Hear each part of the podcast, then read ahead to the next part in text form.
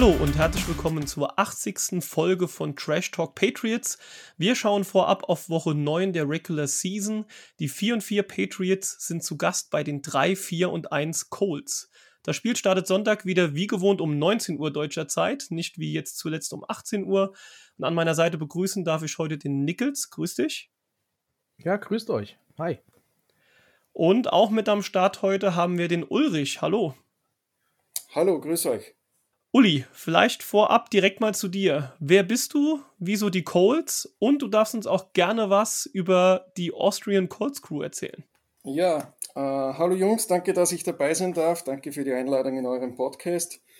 Ja, wie man vielleicht schon hören kann, ich bin äh, Ulrich, komme aus Österreich, ähm, bin jetzt schon, kann man sagen, äh, seit 2005 den Colts verfallen der Grund, warum die Colts, ähm, ich habe 1999 sowas ins äh, American Football schauen, also NFL äh, schauen, angefangen und hatte nie so ein richtiges Lieblingsteam. Und die Colts sind mir dann ins Auge gestochen, eigentlich durch den Bob Sanders. Das war ein Safety, ich weiß nicht, äh, vielleicht bei den Patriots-Fans noch bekannt aus den Manning-Brady-Schlachten, die es ja damals gab. Ähm, der war ein Wahnsinns-Safety, also sein, sein Spielstil war ja bekannt. Er hatte ja auch den Spitznamen Eraser und seit ich den Eraser gesehen habe, bin ich eigentlich bei den Colts äh, hängen geblieben. Ähm, ja, noch ganz kurz zu den, zur Austrian Colts Crew. Ein Freund und ich ähm, betreuen auf Twitter eine äh, Austrian Colts Crew Seite, also für österreichische Colts Fans. Ähm, ja, da haben wir den einen oder anderen österreichischen Colts-Fan auch schon gefunden. Und ja, das, so viel war es eigentlich zu meiner, zu meiner Person. Ich freue mich schon auf eure Fragen. Super, vielen Dank, Uli. Immer wieder spannend zu hören, wie die Leute zu den verschiedenen Teams kommen und wie lange sie stellenweise auch schon Fans von, äh, von der NFL im Allgemeinen, von dem Sport American Football oder dann eben von, von einzelnen Teams sind. Ähm, bevor wir vielleicht direkt in die erste Frage gehen, nur nochmal der Hinweis an alle Zuhörer, falls ihr es nicht selbst schon irgendwo gelesen habt. Gestern, Dienstag, war ja die Trade Deadline in der NFL. Und bei den Patriots, äh, man glaubt es kaum, ist nichts passiert. man hat ja vorab gemunkelt, ähm, ja, hier mal ein O-Liner, hier haben wir mal einen Wide Receiver zu viel, wo man drüber nachdenken kann, die abzugeben. Das ist jetzt alles nicht, äh, nicht passiert, äh, ist alles nicht eingetreten. Also wir sind jetzt heute am Mittwoch ähm, genauso zahlreich im 53-Mann-Kader mit exakt den gleichen Personalien wie gestern Morgen auch noch. Also da hat sich nichts getan. Nur das schon mal vorab. Ähm, vielleicht kommen wir später noch zu der einen oder anderen Geschichte rund um die Patriots-Spieler. Aber wir haben ja jetzt dich hier mit am Start, Uli, deshalb wollen wir jetzt auch erstmal über die Colts sprechen. Und wir wollen gern von dir wissen, was aus deiner Sicht so die wichtigsten Moves in der vergangenen Free Agency oder auch des Draftes waren und inwieweit das Team sich zu 2021 verändert hat. Ja gut, die meiste Veränderung hat es auf der Quarterback-Position gegeben. Äh, wie ja bekannt haben die Colts ähm, sich gegen Carson Wentz und für Matt Ryan entschieden. Wie jetzt das mittlerweile läuft, wissen wir ja alle, dass mittlerweile Matt Ryan ja gebencht wurde für Sam Ehlinger. Ähm, kann ich vielleicht dann später noch ein bisschen was sagen dazu zu Sam. Ähm, ja, also eigentlich müsste der wichtigste Move Matt Ryan gewesen sein, ähm, war aber aus meiner Sicht aufgrund dessen jetzt nicht ganz. Ähm, der wichtigste Move für mich war eigentlich, jetzt was die Free Agency betrifft, war ein alter Bekannter für Patriots-Fan, das war eigentlich Stefan Gilmore, der eigentlich unsere Secondary ziemlich gefestigt hat und sehr wichtig war, da wir ja Rock Yassin für Yannick Ngakwe von den Raiders getradet haben. Ähm, Gilmore hat uns schon zwei Spieler gewonnen, muss man ganz ehrlich sagen, bei den Broncos und gegen die Chiefs zu Hause ähm, mit seinen zwei Picks bzw. Pass Deflections. Also Gilmore ist sicher, was jetzt die Free Agency betrifft, die ähm, wichtigste Verstärkung von Ngakwe, was ja ein Pass Rusher ist, kommt mir ein bisschen zu wenig, muss ich ganz ehrlich sagen. Er hat auch nur einen Einjahresvertrag. Also mich hätte es auch gestern nicht gewundert, wenn wir den wieder weggetradet haben, aber es ist auch bei den Colts nicht allzu sehr viel passiert, muss man ganz ehrlich sagen. Ähm, ansonsten, das, was ein bisschen untergegangen ist bei der Free Agency, ist die O-Line. Wir hatten ja eine, muss man sagen, mit die beste O-Line in der NFL. Mittlerweile haben wir, glaube ich, die schwächste O-Line in der NFL. Hat natürlich auch damit mhm. zu tun, ähm, der Rücktritt von Constanzo vor zwei Jahren hat uns ziemlich wehgetan auf der Left Tackle Position. Also der war richtig stark. Das hat man erst im Nachhinein eigentlich erst bemerkt. Aber auch die Abgänge von Mike Lewinsky auf der Right Guard Position und auch Chris Reed, der ja mehr oder weniger der Swing Guard war letztes Jahr, die fehlen uns doch sehr. Und heuer haben wir ja schon, glaube ich, die fünfte unterschiedliche O-Line ähm, Starting Formation gesehen, die sich jetzt gefestigt hat, aber alles andere als gut ist. Also das ist ein, ein bisschen untergegangen, finde ich, die Abgänge auf der O-Line, wo auch nicht wirklich verstärkt wurde. Was jetzt den Draft betrifft, ähm, finde ich, sehen einige ganz gut aus. Ich meine, Alec Pierce, der ja Wide Receiver von Cincinnati in der äh, Second Round gedraftet wurde, ist richtig, richtig stark. Also der macht richtig starke, auch Contested Catches. Also der schaut nach wirklich einem legit Play aus. Ähm, Woods auf der Tight Position kommt ein bisschen, für meinen Geschmack ein bisschen wenig zur Geltung. Der ist nämlich ein Riese. Ich glaube, er ist äh, oder so irgendetwas. Hat auch ähm, heuer schon drei Touchdowns gefangen. Also der ist auch sieht man auch, dass Potenzial da ist, ähm, wird aber für meinen Geschmack eher zu wenig eingesetzt, gerade was jetzt die Red Zone betrifft, wo wir ja einiges an Probleme haben. Ähm, dann gibt es noch Nick Cross, braucht etwas Zeit, ist noch ein ganz junger Safety, war am Anfang Starter über Rodney McLeod ähm, als Strong Safety. Mittlerweile hat sich aber dort Rodney McLeod durchgesetzt ähm, und spielt jetzt eigentlich auch eine sehr wichtige Rolle, gerade in der Secondary, was das Backfield anbetrifft. Ansonsten gibt es noch, der als äh, noch herausgestochen ist, war Rodney Thomas, das ist der Seventh Round Draft Pick, als Julian Blackman, ähm, was unser Free Safety ist, verletzt war, ist er eigentlich eingesprungen und man hat es nicht wirklich bemerkt, dass nicht Blackman spielt, sondern Thomas und für einen Seventh Round Pick war das eigentlich doch ein sehr, sehr starker Einsatz, muss man ganz ehrlich sagen. Also das ist so meine Meinung zu den Veränderungen.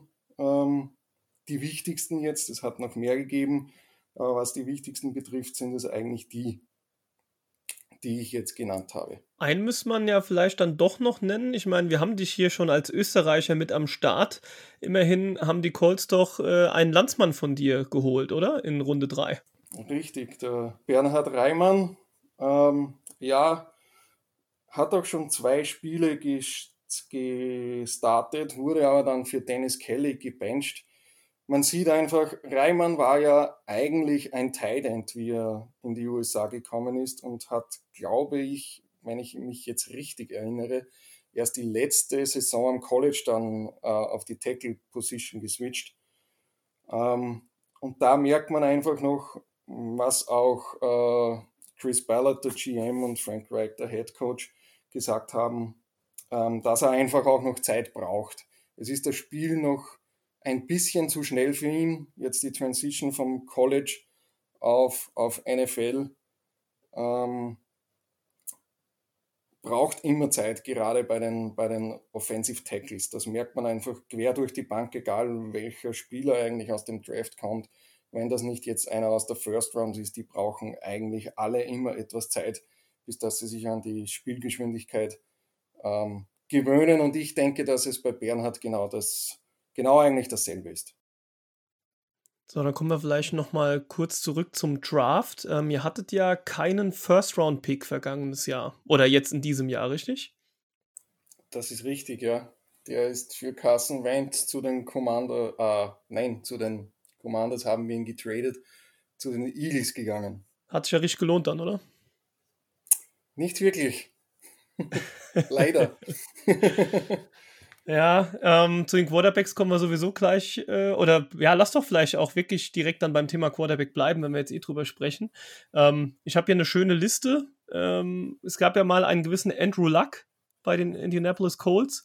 So mehr oder weniger der Messias auf der Quarterback-Position, der dann sehr, sehr früh gesagt hat: ähm, Oh, Leute, ich habe keinen Bock mehr auf Football, ich gehe in Rente. Und danach hießen die Quarterbacks dann ähm, Preset, Hoyer, die können wir ja, kennen wir ja irgendwie auch alle ganz gut äh, Rivers, Wentz und jetzt äh, ganz neu Ryan, du hast es schon gesagt, ähm, kam, glaube ich, für einen Drittrunden-Pick ähm, von den Falcons, äh, jetzt aber nach sieben Spielen dann auch gebencht worden. Und ganz frisch jetzt ähm, auch ein Pick von vergangenem Jahr, äh, der Sam Ehlinger. Ähm, tja, ist die große Frage. Also, wie geht es weiter bei euch im Quarterback Room? Also, werdet ihr da jetzt endlich mal den einen Quarterback finden? Ist es vielleicht sogar Ehlinger? Äh, ist es Nick Foles, den er, glaube ich, auch noch irgendwo rumdümpeln hat? Oder wie sieht es da aus? Jede Franchise, die keinen Franchise-Quarterback hat, ist auf der Suche. Das, glaube ich, kann man so sagen. Das sind auch wir Colts. Ich meine, die Lack-Geschichte kann man eigentlich nicht mehr als Ausrede gelten lassen meine, war tragisch, was mit ihm passiert ist. Er war wahrscheinlich auch zu schlau für die NFL und hat sich dann irgendwann gedacht, Leute, bevor ich da noch 17.000 Hits einstecke, äh, kümmere ich mich lieber um meine Familie und gehe einem normalen Leben nach. Ähm, kann man auch unserem vorigen GM angreifen, dass er die O-Line nicht, nicht besser aufgebaut hat. Ähm, was dann passiert ist, ähm, ja, man muss sagen, es waren eigentlich immer Übergangslösungen Sprich, Preset wurde uns ja als The Man verkauft, weil aber jeder gewusst hat, dass das eigentlich eher eine Notlösung ist, die halt da war, weil ich weiß nicht mehr, es war glaube ich 19. August, ähm, als Andrew zurückgetreten ist. Und der einzige, der wirklich funktioniert hat, muss man sagen, war, wie wir ihn genannt haben als Colts-Fan, der Uncle Phil, also Philip Rivers. Ähm, der hat richtig gut funktioniert eigentlich, war halt aber auch schon, glaube ich, 37 oder 38 und hat dann auch noch einer Saison aufgehört. Ähm, die Wendt-Sache ist leider völlig in die Hose gegangen. Ich meine, er hat gute Spiele gehabt, hat aber dann immer wieder durch eigentlich Fehler, die du, wo du dir nur mehr auf die Stirn gegriffen hast, was er jetzt wieder gemacht hat, eigentlich seine seine Position bei den Colts verloren. Ähm, ja, die Ryan-Geschichte haben wir uns alle ein bisschen anders vorgestellt. Ich denke aber, dass Matt Ryan noch immer ein guter Quarterback ist. Aber das Problem halt liegt mehr bei unserer O-Line, die halt völlig katastrophal derzeit spielt. Und wenn du halt nur unter Druck bist, dann machst du halt auch einen Fehler und einen Turnover nach dem anderen, siehst Ghosts und was weiß ich alles. Deswegen hat man jetzt zu Sam Ehlinger geswitcht. Nach einem Spiel muss man jetzt ehrlich sagen, er hat nicht schlecht gespielt. Also er hat seine Sache eigentlich gut gemacht. Er ist auch dem Druck, ähm, der noch immer da ist, das muss man ganz ehrlich sagen, ähm, von den gegnerischen Defenses eigentlich ganz gut ausgewichen, hat auch manche besser gespielt, gerade in der zweiten Halbzeit, als man gemerkt hat, er hat die Nervosität abgelegt. Ähm, richtig gute Pässe gespielt, aber ob er jetzt unser Quarterback of the Future ist, kann ich nach einem Spiel noch nicht sagen. Meine Meinung, ich glaube eher nicht. Ich glaube, er wird ein guter Backup werden in der NFL, egal ob jetzt bei uns oder bei einem anderen Team. Ich lasse mich gerne überraschen.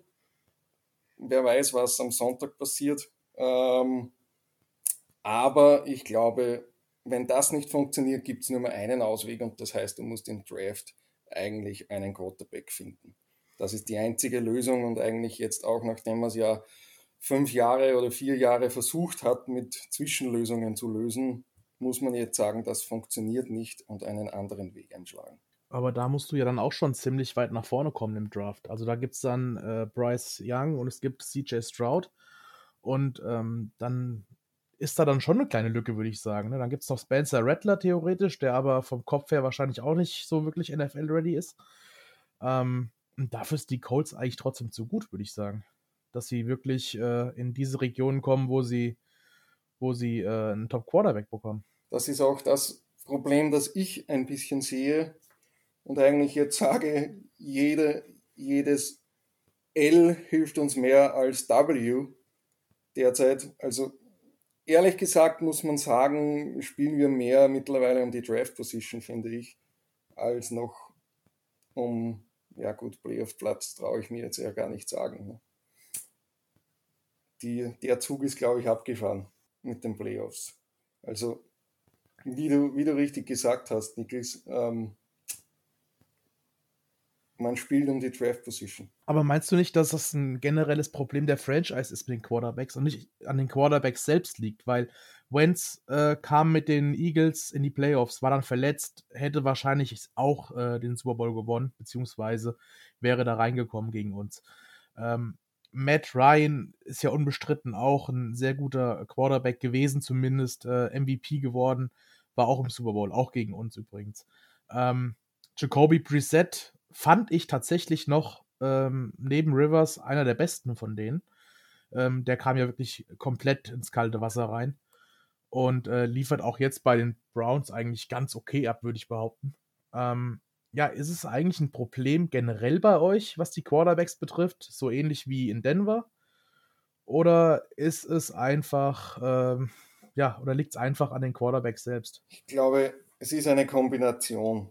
Weil ich meine, die, die, ich meine, die O-Line, die war ja trotzdem gut die letzten drei Jahre, würde ich mal sagen bei die euch. Die ne? O-Line ne? war eigentlich die letzten drei Spiele letztes Jahr gut.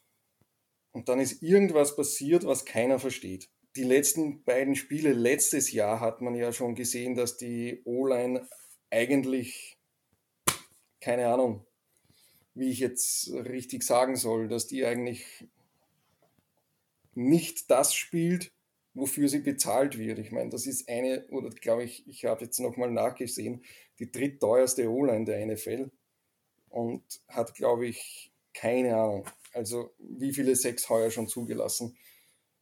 Und wenn ein Quarterback unter Druck ist, ist es egal, wer hinter der O-Line steht, er wird einfach nicht performen. Wentz war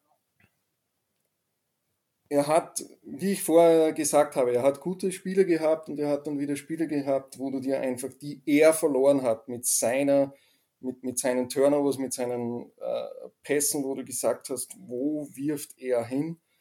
Und das war dann einfach schon so, dass man eigentlich den Gameplan nicht mehr um den Quarterback, sondern dass man den Quarterback aus dem Gameplanning herausgenommen hat deswegen ist auch ähm, so viel über den Lauf gespielt worden letztes Jahr. Ich glaube ja, die Patriots haben wir letztes Jahr geschlagen mit 67 Passing Yards von Wentz, wenn ich mich richtig erinnere. Und das sagt ja schon einiges, was du Vertrauen hast in deinen Quarterback. Und das ist auch das, was ich denke, ähm, da passiert ist einfach, dass man gesehen hat, okay, Wentz ist nicht die Lösung. Und man aber noch in der Position war, dass man in die Playoffs kommen hätte müssen, sage ich jetzt mal. Vielleicht gibt es auch den Peyton Manning Curse. Also gerade bei den Colts und bei den Broncos, ne? Er war bei beiden. Und beide suchen immer noch nach einem Quarterback, beziehungsweise die Denver Broncos haben jetzt Russell Wilson, aber äh, und der wird auch der, oder ist auch der Franchise-Quarterback, aber trotzdem überzeugt er noch nicht. Äh, vielleicht gibt es da so einen Curse. ich glaube, da müsstest du hier sagen, wir haben den Andrew Luck Curse. Weil mit, mit Luck waren wir ja eigentlich richtig stark. Da hat uns ja niemand etwas zugetraut, nachdem der gedraftet wurde. Und er ja dann, es ist ja dann etwas bergab gegangen, auch mit Lack. Das war aber dann eigentlich durch seine Verletzungen, die ja durch die vielen Hits entstanden sind. Aber ja, ich meine, man kann sich ja in der NFL herum äh, ansehen, jedes Team, das nicht den Franchise Quarterback hat, ist auf der Suche. Und da sind die Colts nicht die einzigen, da sind die Broncos nicht die einzigen. Es ist einfach, wenn du deinen Guy hast, dann kannst du die Franchise herumbilden. Wenn du den nicht hast, bist du immer auf der Suche und musst halt versuchen, meiner Meinung nach mit anderen Methoden oder anderen Gameplanning quasi deine Spiele zu gewinnen und irgendwie zu hoffen, ähm, in die Playoffs zu kommen und dort dann einen Run zu starten. Sonst, aber es ist eine Quarterback-driven Liga, das kann man nicht, kann man nicht ähm, wegreden. Aus deiner Sicht die richtige Wahl, jetzt ähm, Ehlinger hier reinzuwerfen und Matt Ryan zu sitten? Ich meine, Matt Ryan sah tatsächlich größtenteils in dieser Saison älter aus, sag ich mal. Ähm, also definitiv nicht der Matt Ryan, den wir noch aus den letzten Jahren bei den Falcons gekannt haben. Ähm, aber es gab ja das eine Spiel, ich glaube, das war Woche 6 gegen die Jaguars. Das war ja schon das, euer zweites Spiel gegen die Jaguars, das, das äh, Rematch im Prinzip, nachdem das erste verloren wurde. Und da hat er ja 58 Mal den Ball geworfen. Ähm, 42 kam er davon an für knapp 400 Yards, äh, drei Touchdowns, keine Interception. Also da, das war so ein Spiel, High-Scoring-Game, wo er ganz klar gezeigt hat, er kann es eigentlich noch. Ähm, warum es nur in Woche 6 geklappt hat und ansonsten eigentlich kaum, äh, kann ich jetzt nicht beantworten, aber aus deiner Sicht jetzt richtige äh, Entscheidung, ihn zu sitten oder hättest du ihn diese Saison komplett ähm, durchgängig spielen sehen wollen? Also man muss ja dazu sagen, dass er auch gerade verletzt ist. Er hat ja eine Grade 2 Shoulder Separation. Also irgendwas ist mit seiner Schulter auch. Also die letzte Woche hätte er so oder so nicht gespielt, aber es ist ja auch kommuniziert worden, der Move wäre so auch ohne ähm, Verletzung von Matt Ryan passiert. Und ähm, was ja der Owner Mr. Earsay gesagt hat, war ja, dass sie schon diskutiert haben nach dem Denver-Spiel. Warum das jetzt nur in Woche 6 passiert oder eigentlich funktioniert hat, ich habe keine Ahnung. Ich muss euch ehrlich sagen, ich habe keine Ahnung. Ich dachte, in Woche 6 ist dem Team der Knopf aufgegangen und es hat einfach wieder nicht funktioniert. Also es war so, dass du dir immer gedacht hast, irgendwann geht ihnen der Knopf auf, irgendwann geht der Knopf auf und dann funktioniert das, dieses Colts-Team. Aber man hat dann einfach die Woche darauf wieder gesehen, dass es eigentlich die Woche 6 eher die Ausnahme war und nicht die Regel ist. Und ich glaube einfach, dass sie gesehen haben, was man schon sagen muss, ist äh, Matt Ryan hinter dieser O-Line, er ist halt nicht beweglich. Er ist eine Statue da hinten, das muss man ehrlicherweise sagen. Und wenn du dann Free Rusher after Free Rusher hast, der dich halt einfach nur ummäht, irgendwann beginnst du dann Geister zu sehen, wie man so schön auf, auf, auf, auf Englisch sagt. Ähm, dass du einfach nervös wirst in der Pocket, weil du dir immer ähm, Gedanken machst, wo der nächste Rush jetzt wieder herkommt. Und da muss man am Anfang auch sagen, hat es auch viele Abstimmungsprobleme gegeben. Also gerade die ersten drei Wochen waren ja Free Rusher, also untouched auf Matt Ryan. Und das ist wahrscheinlich auch ein bisschen auf den Quarterback zurückzuführen. Ähm, ich dachte, es sind Abstimmungsprobleme und das lässt sich alles ausmerzen. Aber man hat jetzt gesehen, äh, mit Ehlinger funktioniert es etwas besser, da er halt beweglich ist und auch solchen Drucksituationen dann von Pass-Rushern mal ausweichen kann und halt Spielzüge verlängern kann, die halt Matt Ryan so nicht ähm, weiterführen hätte können, diese Spielzüge. Und das ist, glaube ich, auch der Hauptgrund, ähm, dass der Switch auf, auf Sam Ehlinger passiert ist von den Colts. Ähm, ich habe da noch einen kleinen Lösungsansatz äh, zwecks den vielen Passversuchen in Woche 6. Ähm, das war die Woche, wo JT raus war. Ne? Da war JT raus und äh, Nahim Heinz, glaube ich, auch. Mhm. Wo dann Dion Jackson heißt er, glaube ich, ne? Genau, ja. Wo er gespielt hat, auch gut gespielt hat. Und ähm, ich glaube, deshalb hat einfach Matt Ryan mehr Bälle geworfen. Und ähm, ich glaube, das können wir auch als, als kleine Überleitung nehmen. Okay, dann kommen wir doch vielleicht direkt äh, mal zu Jonathan Taylor oder generell zum Run-Game der äh, Indianapolis Colts. Ähm, mit nur 87,8 Rush Yards pro Spiel äh, belegen die Colts Platz 29 in der NFL. Ähm, ja, warum bekommt man das Run-Game nicht zum Laufen? Ist es am Ende des Tages einfach nur die löchrige O-Line, über die wir jetzt schon ein bisschen gesprochen haben? Oder ist es vielleicht sogar Jonathan Taylor selbst ähm, oder auch die anderen Running Backs? Ich meine, ihr habt ja noch einen gewissen Nieheim Heinz, den ihr jetzt nicht mehr habt seit gestern. Der wurde jetzt auch noch ähm, schnell verscherbelt.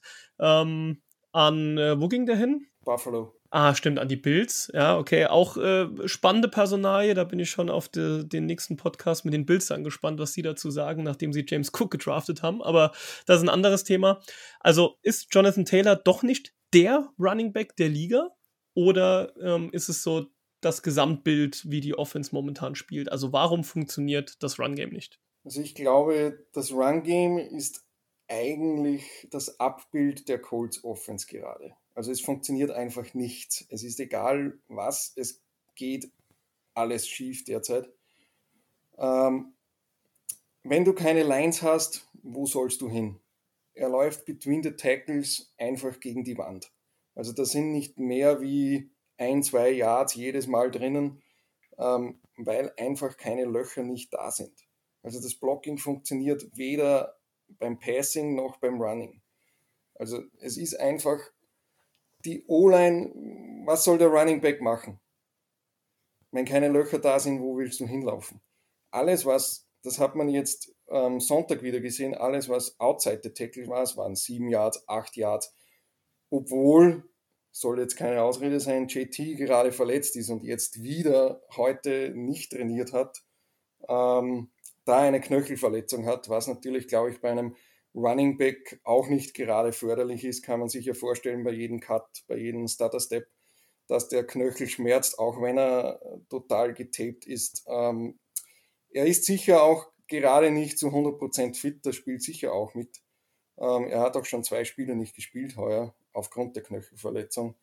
Jetzt am Wochenende gegen die Commanders, glaube ich, es war im ersten Quarter, wo er wieder ins Medical Tent wegen dem Knöchel gekommen ist und eigentlich noch einen guten Schnitt dann gehabt hat über das ganze Spiel. Ähm, also es ist ein bisschen die Kombination. Ich habe mir am Wochenende, muss ich sagen, auch ein bisschen die Highlights aus der letzten Saison angeschaut von JT und da muss man ehrlich sagen, da waren ja Löcher. Die haben wir heuer noch gar nicht gesehen, die aufgegangen sind von der O-Line letztes Jahr, die heuer einfach nicht da sind. Und das ähm, ist sicher auch ein Grund, warum aber das, das ähm, Run-Game auch nicht funktioniert ist. Die Colts sind seit zehn Spielen, seit zehn Spielen, jetzt saisonübergreifend, zur Halbzeit jedes Mal hinten. Das heißt, du spielst immer Catch-up. Was willst du machen? Willst du mit dem Laufspiel deine Zeit vergeuden? Nein, du musst natürlich passen und musst den Rückstand aufholen. Und jeder weiß, wenn ich im Rückstand bin, ist natürlich das Passspiel ähm, vordergründig.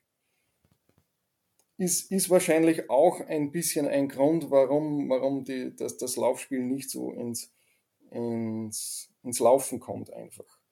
Ähm, man kann natürlich auch sagen, er ist zu wenig eingesetzt. Er hatte gegen äh, bei den Jacks äh, 9 Rushes für 54 Yards, bei den Titans 10 Rushes für 58 Yards.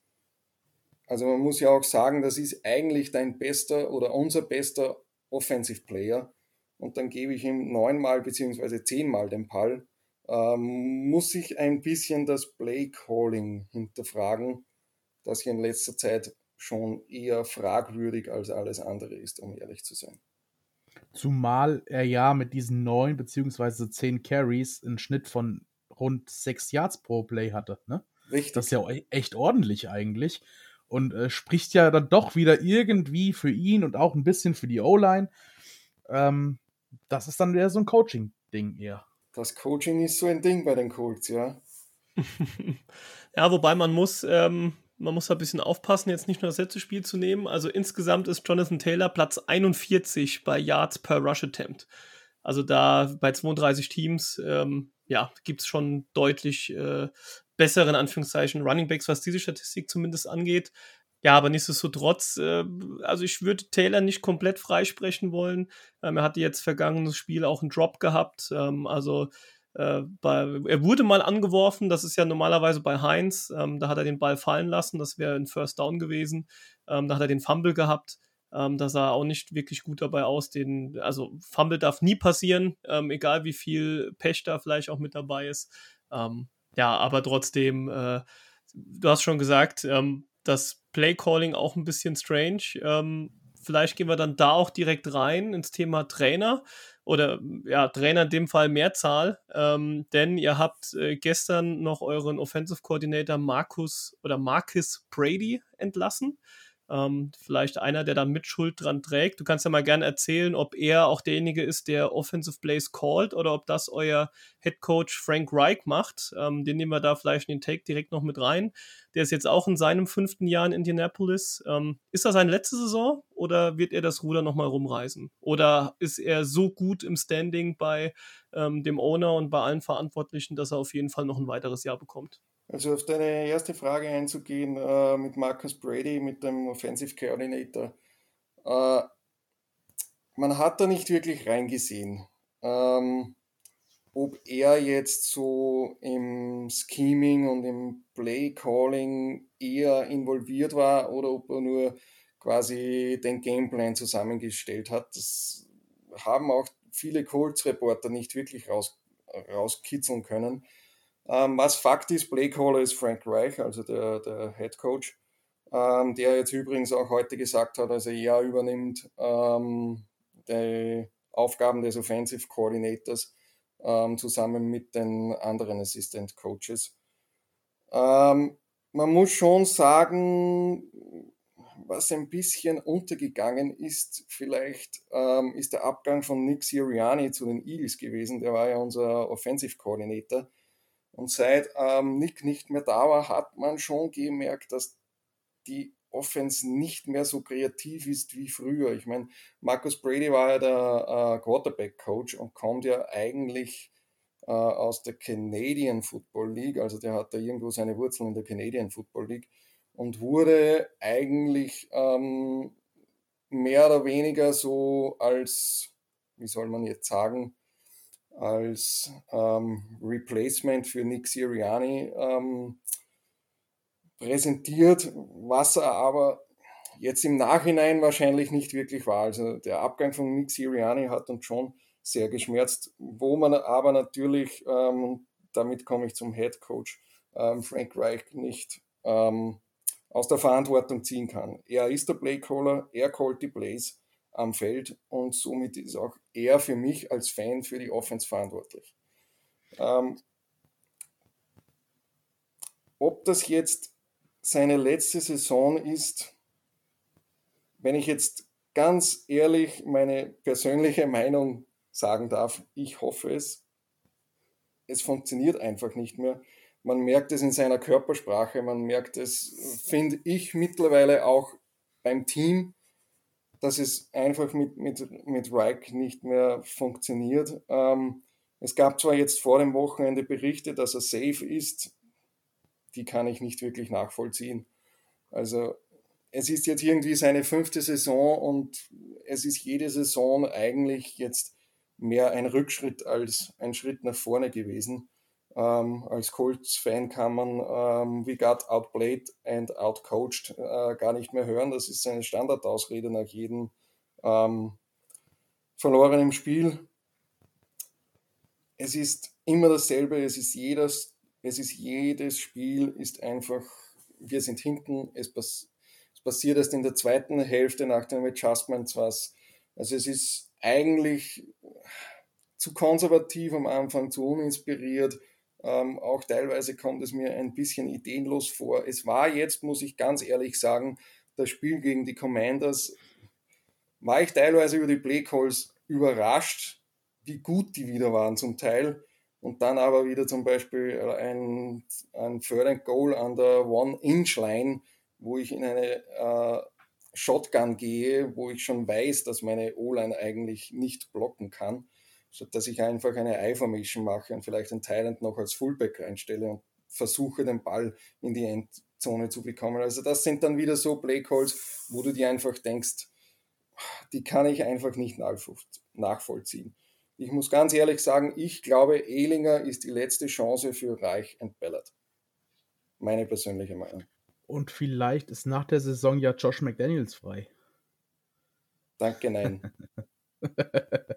ja, ähm, wer es jetzt nicht gerade direkt äh, auf der Agenda hat, äh, Josh McDaniels hat ja vor fünf Jahren quasi schon bei den Colts unterschrieben gehabt, ist aber dann bei den Patriots geblieben. Ähm, ich würde auch gerne noch zu Frank Reich was sagen, und zwar, er hat sich einfach dreieinhalb Mal aufs falsche Pferd gesetzt, ne, um in der Colts-Sprache zu bleiben. Ähm, dass Luck aufgehört hat, das war ziemlich unlucky für Frank Reich. Ne? Dann kam Preset ins kalte Wasser, da hat es noch ganz okay gemacht. Also, das wäre so das halbe Pferd.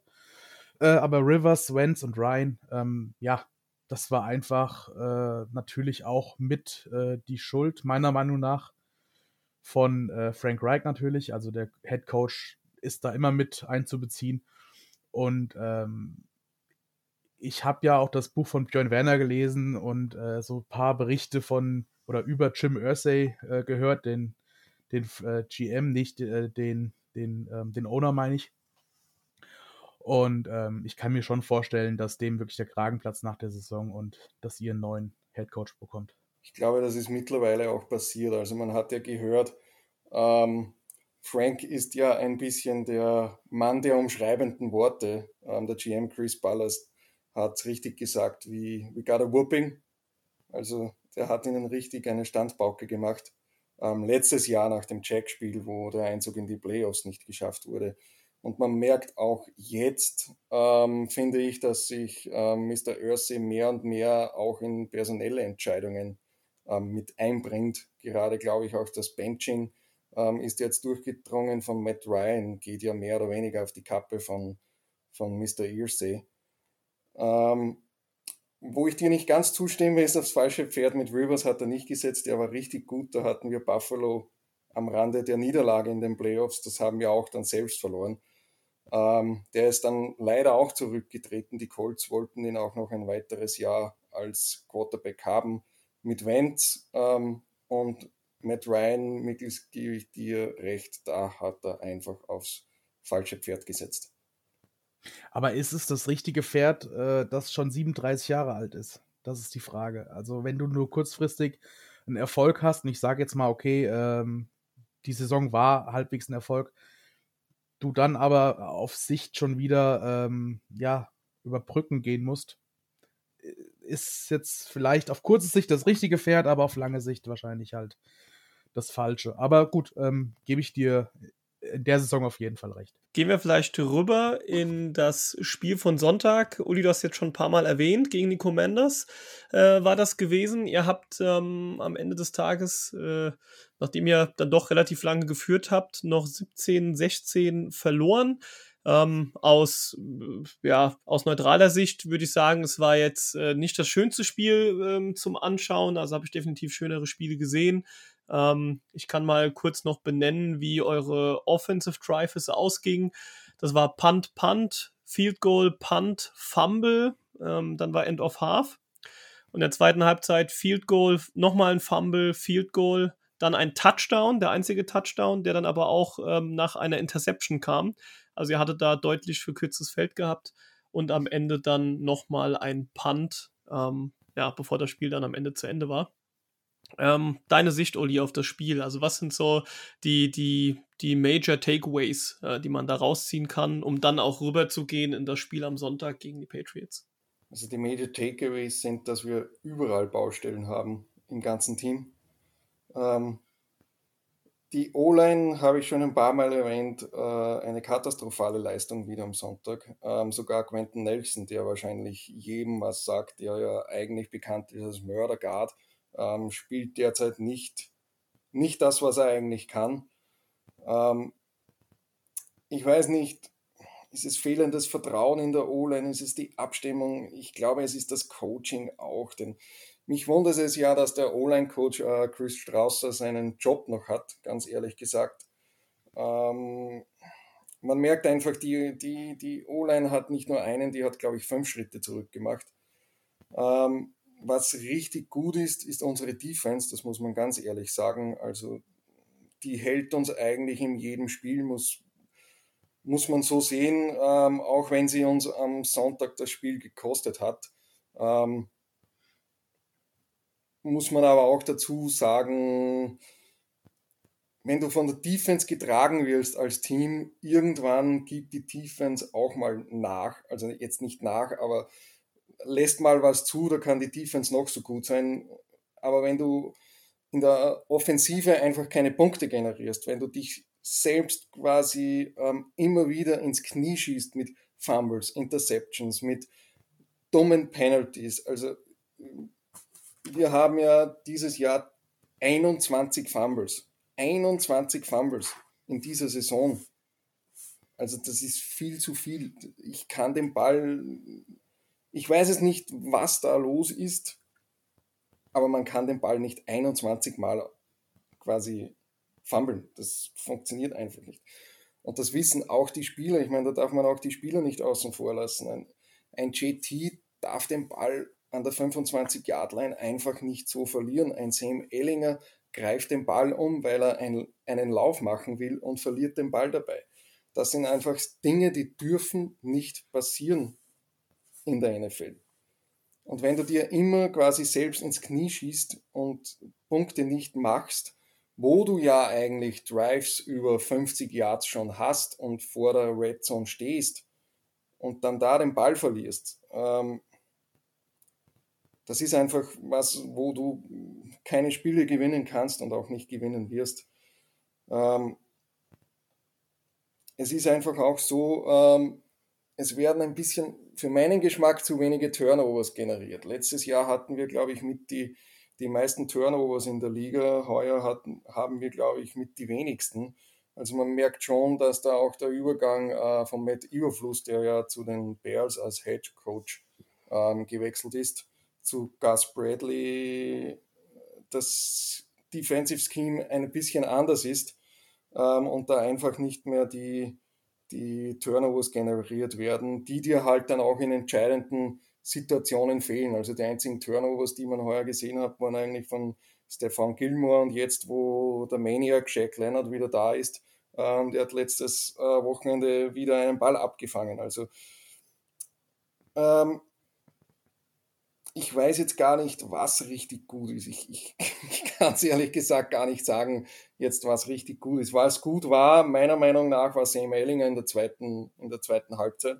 Also da hat er mit dem im Hinterkopf, dass ein, ein Sixth-Round-Draft-Pick ist, richtig gut gespielt.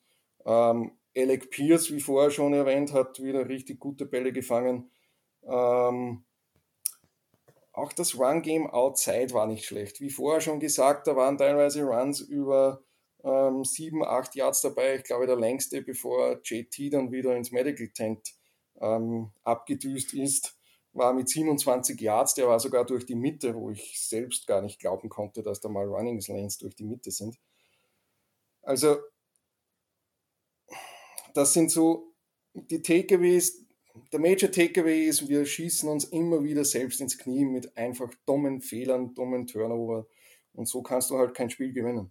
Ja, also ich denke, ähm, um das mit Ehlinger mal noch rund zu machen, also er hat 17 von 23 Bällen für 201 Yard angebracht. Ähm, das sind immerhin, äh, lasst mich kurz rechnen, 74 Prozent ungefähr ähm, Completion Percentage. Also drei Viertel der Bälle kamen an. Das ist echt gut. Vor allem, es war, glaube ich, sein erster Start in der NFL, oder? waren seine ersten Pässe überhaupt, ja. ja, stimmt, der hat ja schon ein paar Mal gespielt, aber nie durften nie einen Wurf, einen Wurf versuchen, der, ja. Genau. In der Preseason ja, aber noch nie in der Regular Season. Also das waren eigentlich seine ersten, ersten Würfe, die mit wahren NFL-Speed passiert sind. Mhm. Ja, und dafür war es wirklich nicht schlecht. Und du hast Alec Pierce genannt. Äh, ich denke auch ähm, Pittman kommt langsam in Form. Ähm, von dem hat man mit Sicherheit am Anfang der Saison auch mehr erwartet. Ähm, hat immerhin neun Targets gesehen, sieben Receptions, 53 Yards. Das war jetzt nicht verkehrt. Also generell, euer Receiving Core ist jetzt nicht schlecht. Ähm, wenn man, äh, das sagst du schon, ähm, es schafft mal die, die Turnover ein bisschen niedriger zu halten, also die selbstverursachten. Ähm, aber da kommen wir gleich dann zu bei den Key Matchups gegen die Patriots. Dann ähm, geht da mit Sicherheit auch in der Offense noch ein bisschen mehr. Ja, genau. Also man muss halt sagen, Pittman ist, ist ein guter Receiver, hat aber leider letzten Sonntag auch eigentlich einen wichtigen Ball fallen gelassen mit 26 Sekunden auf der Uhr, was ein richtig schöner Pass von Ehlinger war, der uns wahrscheinlich noch in Field Goal Position gebracht hätte. Also es ist immer wieder, du kannst nicht sagen, es ist ein Spieler, es sind eigentlich quer durch die Bank immer wieder mal einfach Fehler, die passieren, die einfach letztes Jahr oder das Jahr davor nicht passiert sind. Und die eigentlich unerklärlich sind. Ja, und das war, jetzt wo du sagst, ich erinnere mich, das war ja ein relativ einfach zu fangender Ball. Ne? Das war ein Ball, den er 100 von 100 Mal sonst fangen würde. Ähm, und damit wären sie fast ein Field Goal Range gewesen. Vielleicht noch einen Play danach und dann hätte das Spiel dann doch nochmal anders laufen können. Auch, auch noch spannend, ähm, du hast äh, die Defense erwähnt, äh, die mit Sicherheit die bessere Hälfte des Teams momentan darstellt. Ähm, das würde ich schon so sagen. Ähm, aber auch da, du hast es eben gesagt, man kann nicht nur auf die Defense bauen. Das ist auch das, wo wir als Patriots uns momentan ähm, ja, ein bisschen an die eigene Nase greifen müssen. Wir können uns auch nicht nur auf die Defense äh, verlassen. Bei uns hat das jetzt mal ganz gut geklappt gegen die Jets, aber auch das wird nicht immer funktionieren, hat auch nicht immer funktioniert. Aber dann macht es am Ende so ein einzelnes Play wie McLaurin, der jetzt am ähm, vergangenen Sonntag unseren, unseren ehemaligen Corner gemost hat, äh, sage ich mal, und damit den, den Touchdown kurz vor Ende erzielt hat. Ja, auch das, äh, wenn das nicht passiert wäre, ähm, hätte es auch nochmal anders, anders ausgehen können. Ja, also es sind dann oft die, die einzelnen kleinen Plays, äh, vor allem wenn ein Spiel mit nur einem Punkt Unterschied ähm, verloren wird, ähm, die am Ende ja, so ein Spiel entscheiden können. Aber gut, würde ich vorschlagen, wir gehen rüber. Ähm, ein bisschen Zeit haben wir noch. Äh, dann wollen wir jetzt natürlich über das Spiel sprechen, was am Sonntag ansteht. Ähm, ihr kommt zu uns, die Patriots spielen zu Hause. Ähm, ja, was ist denn, und da spreche ich euch beide an, äh, Uli und Nichols, was sind so aus eurer Sicht ähm, die Key Matchups im Spiel?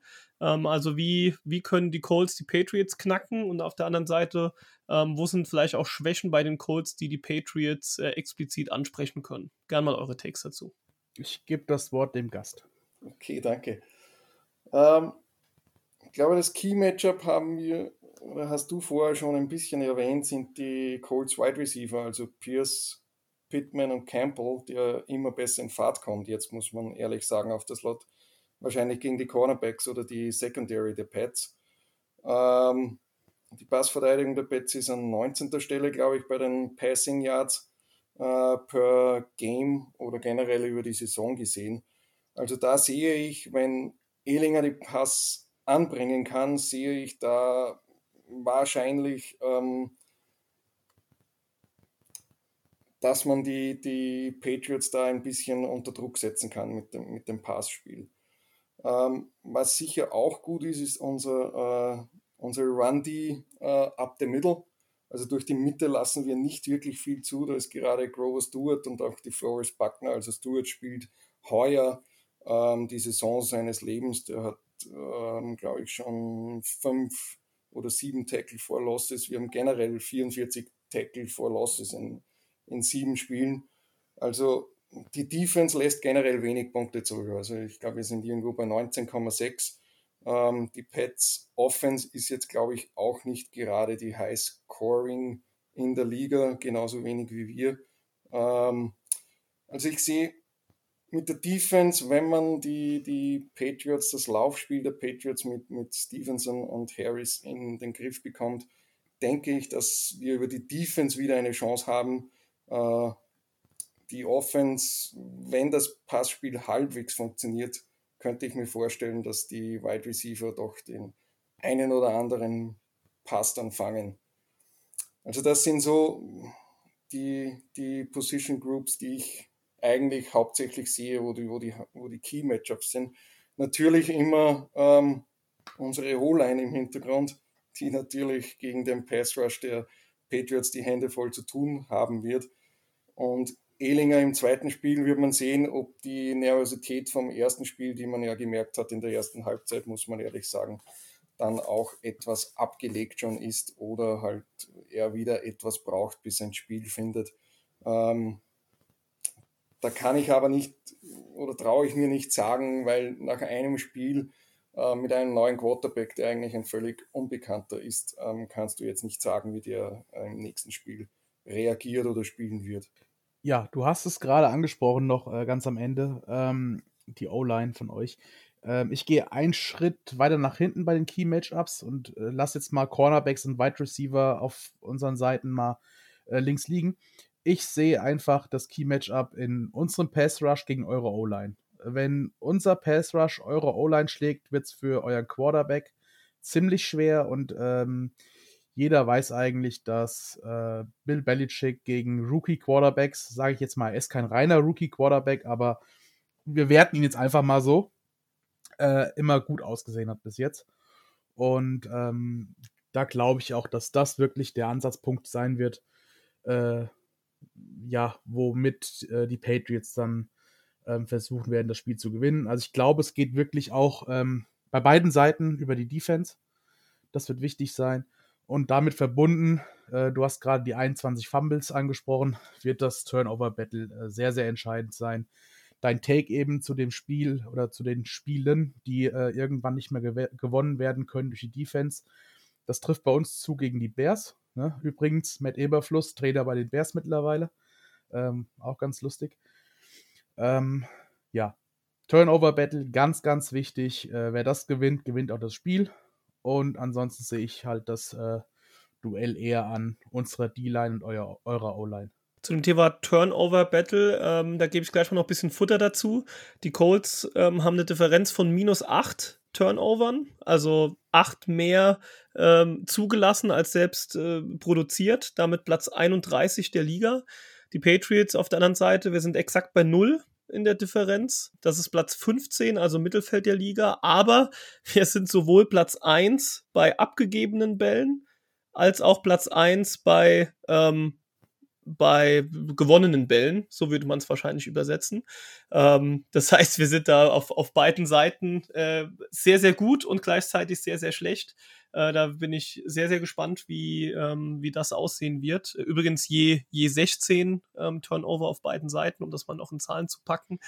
Und ähm, wie wichtig das Turnover-Battle ist und wie wichtig es ist, das zu gewinnen, zeigen die Eagles. Ähm, die Eagles, das einzige ungeschlagene Team der NFL, die stehen 7 und 0, ähm, haben momentan eine Turnover-Differenz von plus 14. Also sie haben 16 Mal den Ball erobert und nur zweimal, und zweimal ist wirklich ein absurder Wert bei sieben Spielen, nur zweimal den Ball hergeschenkt und ist damit mit weitem Abstand Platz 1. Also sie haben plus 14, ich glaube, es noch im Hinterkopf zu haben, das zweite Team ist bei plus 8.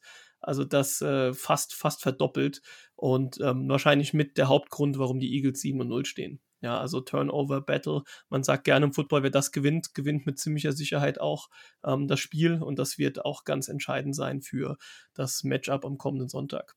Ja, Turnover heißt meistens gute Field Position und gute Field Position heißt meistens Punkte, ne? Und äh, Punkte heißt dann meistens Gewinn. Und Richtig. Ähm, das ist eine ganz, ganz einfache Rechnung und ich glaube, dafür, und ich glaube, dafür würde ich jetzt 9 Euro ins äh, Phrasenschwein zahlen müssen beim Doppelpass. Aber da sind wir hier heute nicht zum Glück.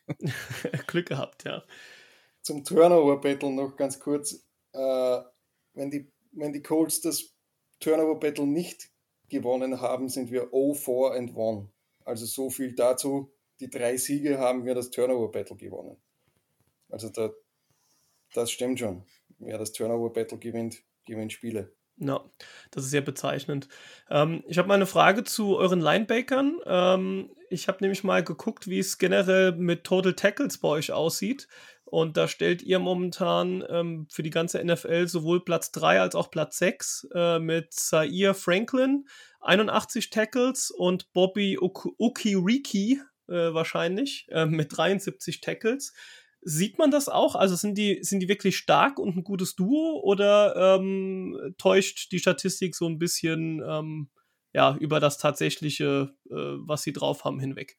Also die Statistik täuscht nicht. Ähm, Franklin und Okereke ähm, sind richtig stark. Ähm, Franklin spielt eigentlich ja statt äh, Shaq Leonard, der jetzt wieder zurück ist. Ähm, letzte Woche war es aber interessant, da eigentlich äh, Franklin im Spiel geblieben ist und Okereke, der ja eigentlich am Papier der bessere der beiden ist, ähm, vom Spielfeld ähm, musste oder geholt wurde für Shaq Leonard, der übrigens an einem noch äh, Pitch Count war am Wochenende. Also das heißt, der war das ähm, zweite Spiel am Feld. Das erste hat er gespielt gegen die, ähm, ich weiß es jetzt nicht mehr genau, wo er sich die Nase dann gebrochen hat, noch zu allem, allem dazu. Also der kam ja eigentlich äh, von einer Back Surgery, also unser, unser Maniac ähm, und, je, und ist jetzt letzte Woche eigentlich wieder das erste Spiel so richtig ähm, wieder dabei gewesen. Ähm, Franklin spielt richtig gut, ist auch derzeit der Playcaller der Defense, also man merkt, er sagt die Plays am Spielfeld ähm, quasi dem Team durch. Ähm, Okereke ist gut und ich glaube, Leonard sollte bekannt sein, dass der wenn er, wenn er gesund ist, kann der ein Game Changer sein. Das hat man schon öfter gesehen, dass der dann im entscheidenden Moment einfach Interception Fumbles, den entscheidenden Tackle setzt. Und da wird man sehen, ähm, inwieweit fit das er schon wirklich ist. Also er ist mir jetzt am Sonntag noch nicht ganz fit vorgekommen, beziehungsweise noch ein bisschen rusty, hat eigentlich auch einen ähm, Touchdown mehr oder weniger verursacht. Ähm, also Franklin und Okereke sind richtig gut. Über Leonard, glaube ich, brauche ich nicht reden, dass der richtig gut ist. Also die Linebacker sind gerade unser geringstes Problem, muss man, muss man ehrlich sagen. Da, da täuscht die Statistik sicher nicht. Und eine kleine Anmerkung von mir noch, wenn äh, die Hörer gleich fertig sind mit dem Anhören der Folge. Ähm, geht mal auf YouTube und gebt ein Bobby Okoriki Draft und hört euch oder guckt euch das Video an, ähm, wie Pat McAfee den Pick verkündet. Es ist einfach göttlich. Also ähm, Tipp von mir, macht das einfach. Das geht, äh, glaube ich, zwei Minuten. Ihr werdet alle lachen. Unbedingt ansehen. Dann, ähm, ich habe auch noch ein paar Takes. Ähm, zum einen, ich denke, die Colts könnten, äh, oder wenn sie gewinnen wollen, muss das über die Defense laufen. Also leid es mir tut, auch hier, äh, denke ich, wird es eher über die Seite des Balles gehen müssen für Indianapolis. Ähm, die O-Line struggelt momentan ein bisschen von den Patriots. Ich würde immer noch behaupten, wir sind immer noch eine Top, auf jeden Fall 10 O-Line. Nichtsdestotrotz haben wir am vergangenen Sonntag äh, nicht ganz so gut ausgesehen wie in den ganzen Spielen davor. Ähm, 41 Prozent der Snaps war Mac unter Druck. Äh, das ist Höchstwert in seiner Karriere. Sechsmal wurde er gesackt. Ähm, dazu kommt, dass Montrey ähm, im Durchschnitt nur 0,1 Yard pro Lauf äh, vor Kontakt hatte. Das heißt, bis er zum ersten Mal Kontakt mit einem Gegenspieler hatte, hat er im Durchschnitt nur 0,1 Yard gemacht. Ähm, ist auch mit Abstand schlechtester Wert seiner Karriere. Jacoby Myers, 5 Yards durch, durchschnittliche Targettiefe, auch das geringster Wert seiner Karriere. Also man sieht, äh, die O-Line hat alles andere als, als gut ausgesehen. Als kleiner Lichtblick, ähm, und Vennu sah spitze aus, äh, meiner Ansicht nach, unser Guard. Ähm, und man muss natürlich auch dazu sagen, dass Andrews ähm, als Chef in der Mitte als Center gefehlt hat. Ähm, der wird wahrscheinlich oder der wird wohl auch am Sonntag fehlen. Sowohl Andrews und auch Parker werden wohl nicht am Spiel gegen die Colts dabei sein. Ähm, da vielleicht mal noch als kleine Hintergrundinfo: Barmore und Dagger sind wieder im Training. Ähm, da kann es dann wieder ein bisschen besser aussehen, was die Defense zumindest angeht. Also, ich denke, wenn ähm, ihr es schaffen wollt zu gewinnen, dann muss es darüber gehen, Mac unter Druck zu setzen, die O-Line zu schlagen. Ich meine, ihr habt einen DeForest Buckner, ich habe auch ein bisschen Schiss vor Ngakwe, da bin ich gespannt, wie der ähm, einschlagen wird in der O-Line. Ähm, schauen wir mal. Ähm, ja, ich, ich denke, mit eurer Run-Defense, ähm, die auch sehr gut da steht, die ist immerhin Platz 3 mit nur vier Yards, die pro Lauf zugelassen werden. Ähm, die sieht ganz gut aus. Und auch, äh, und auch eure Third-Down-Defense ist mit Platz 4 eine der besten der Liga. Ja, also wenn, dann muss es über die Defense kommen. Ich muss ehrlich sagen, über die, über die Offense sehe ich es nicht. Ähm, deshalb gehe ich jetzt auch mal rüber zur anderen Seite des Balls. Ähm, eure O-Line, das haben wir jetzt, denke ich, in diesem, in dieser Folge mehr als genug ähm, äh, ja, äh, drüber gesprochen. Die ist nicht herausragend. Ähm, dazu kommt euer unerfahrener Quarterback, der erst einen, einen Start in der NFL hatte. Ähm, Nichols hat schon angesprochen, Billy B ist dafür bekannt, ähm, Rookies in Anführungszeichen ähm, gut unter Druck setzen zu können, dass sie am Ende des Tages Geister sehen. Das haben wir auch letzte Woche wieder bei Zach Wilson gesehen, obwohl der schon in seinem zweiten Jahr ist. Dazu haben wir Matthew Judon, der momentan Platz 1 bei Sacks mit 8,5 ist und auch Platz 1 bei Pressures mit 39. Ähm, da bin ich gespannt, wie ihr den aufhalten wollt. Also da könnte ich mir vorstellen, dass er 1, 2 Sacks da vielleicht noch ähm, oben drauf packt. Ähm, also den müsst ihr versuchen zu kontrollieren. Ansonsten sieht es da für ähm, Ehlinger ein bisschen düster aus. Ich bin gespannt auf Mac Jones, muss ich zugeben. Ähm, er hat gefühlt ein bisschen mit dem Seppi-Playbook gespielt. Ähm, vielleicht will man es auch auf die O-Line schieben, dadurch, dass sie äh, so ja, ein bisschen schwächer aussah, musste er eher die kurzen, sicheren Pässe machen, hatte keine Zeit für das ein oder andere lange Brot zu werfen.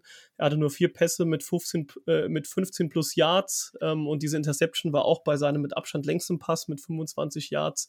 Ähm, Viele RPOs, also Run-Pass-Options, wurden gespielt. 13 Stück, das ist mit Abstand das meiste in seiner NFL-Karriere. Ähm, bin ich mal gespannt, wie wir da mit dem Playbook weitergehen, wie wir da die Colts angreifen werden. Und Nichols hat es auch vorhin gesagt, zum einen Turnover-Battle, wenn man das gewinnt oder wenn man Turnover erzielt als Defense, bedeutet das, dass man als Offense nur noch ein kurzes Feld hat. Das konnten wir leider nicht wirklich in Touchdowns ummünzen im vergangenen Spiel gegen die Jets. Aber wir haben mit Nick Volk den AFC Special Teams Player of the Week, der fünf von fünf Field Goals gemacht hat. Äh, eins mit 52 Yards und die anderen vier über 40 Yards. Also da hat er mal wieder gezeigt, dass er wirklich Big Kick Nick ist. Ähm, das das war, eine, war eine reife Leistung. Also auch da sehe ich, ähm, äh, in, in Field Goal Range sehe ich uns irgendwie immer. Äh, mit unseren Drives ähm, gefühlt. Also das, das kann ich sehen am Sonntag, dass wir äh, in die gegnerische Hälfte doch sehr oft kommen. Und wenn du dann noch so einen Nick Volk hast, der dann die Dinger sicher verwandelt, dann ähm, werden wir darüber auch gut punkten können. Ähm, eine letzte, eine letzte ähm, Sache von meiner Seite nochmal so als kleiner Fun Fact. Jack Jones, äh, unser Rookie auf Cornerback, ähm, den haben wir jetzt schon öfter hier genannt, der wird von PFF ja relativ hoch angesehen. Der hat es jetzt mittlerweile auf Platz 1 unter Cornerbacks geschafft. Also Jack Jones ist Stand jetzt der höchst gerankte Cornerback der NFL ähm, obwohl er vergangenes Spiel, glaube ich, nur eine 42er äh, Rating bekommen hat, also gar nicht so stark, wird aber von PFF momentan als Nummer 1 Cornerback gesehen. Wie sehr man das teilen möchte bei all den starken Cornerbacks, die es dann sonst auch noch so auf dem, auf dem äh, oder in der NFL gibt, ähm, das sei mal dahingestellt, aber auf jeden Fall mal wieder ein Beweis, dass wir da ein gutes Händchen hatten, was den Draft angeht. Habt ihr noch irgendwelche letzten Punkte zu den Key Matchups? Ich habe jetzt doch relativ viel gelabert die letzten Minuten. also ich stimme dir ähm, bei allem zu. Also ich habe nichts mehr. Ich würde sagen, wir können tippen. Das Einzige, das wir vermeiden müssen, sind die Slow Starts, die Eigenfehler.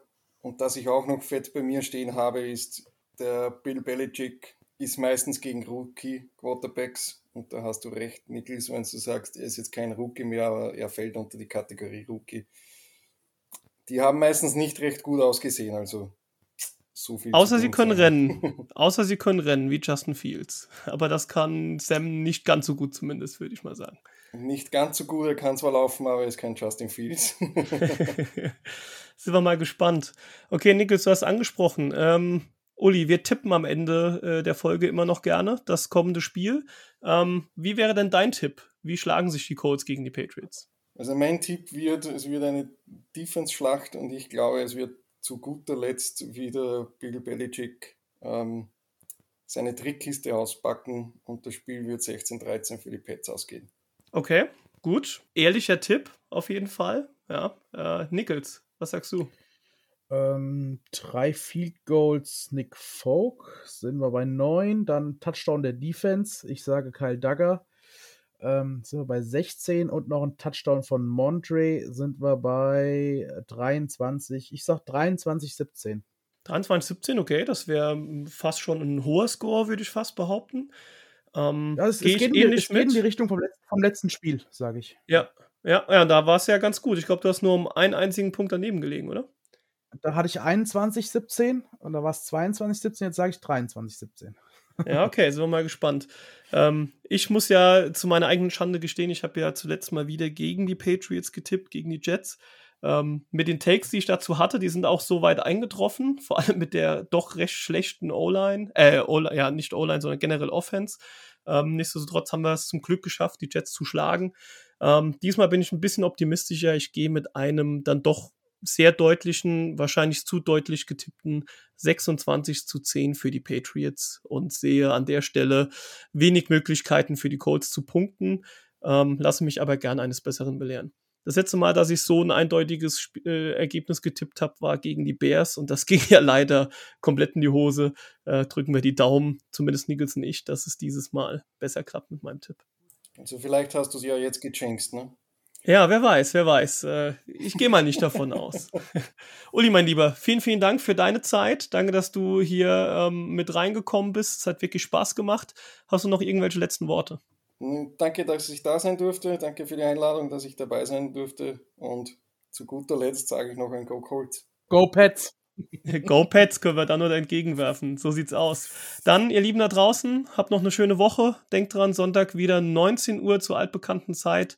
Das Spiel gegen die Colts. Und dann würde ich vorschlagen, wir hören und sehen uns vielleicht auf Discord. Ähm, ihr wisst Bescheid. Äh, soziale Medien sind wir auch überall vertreten. Trash Talk Patriots. Schaut rein und wir sehen und hören uns. Macht's gut. Bis dann. Ciao.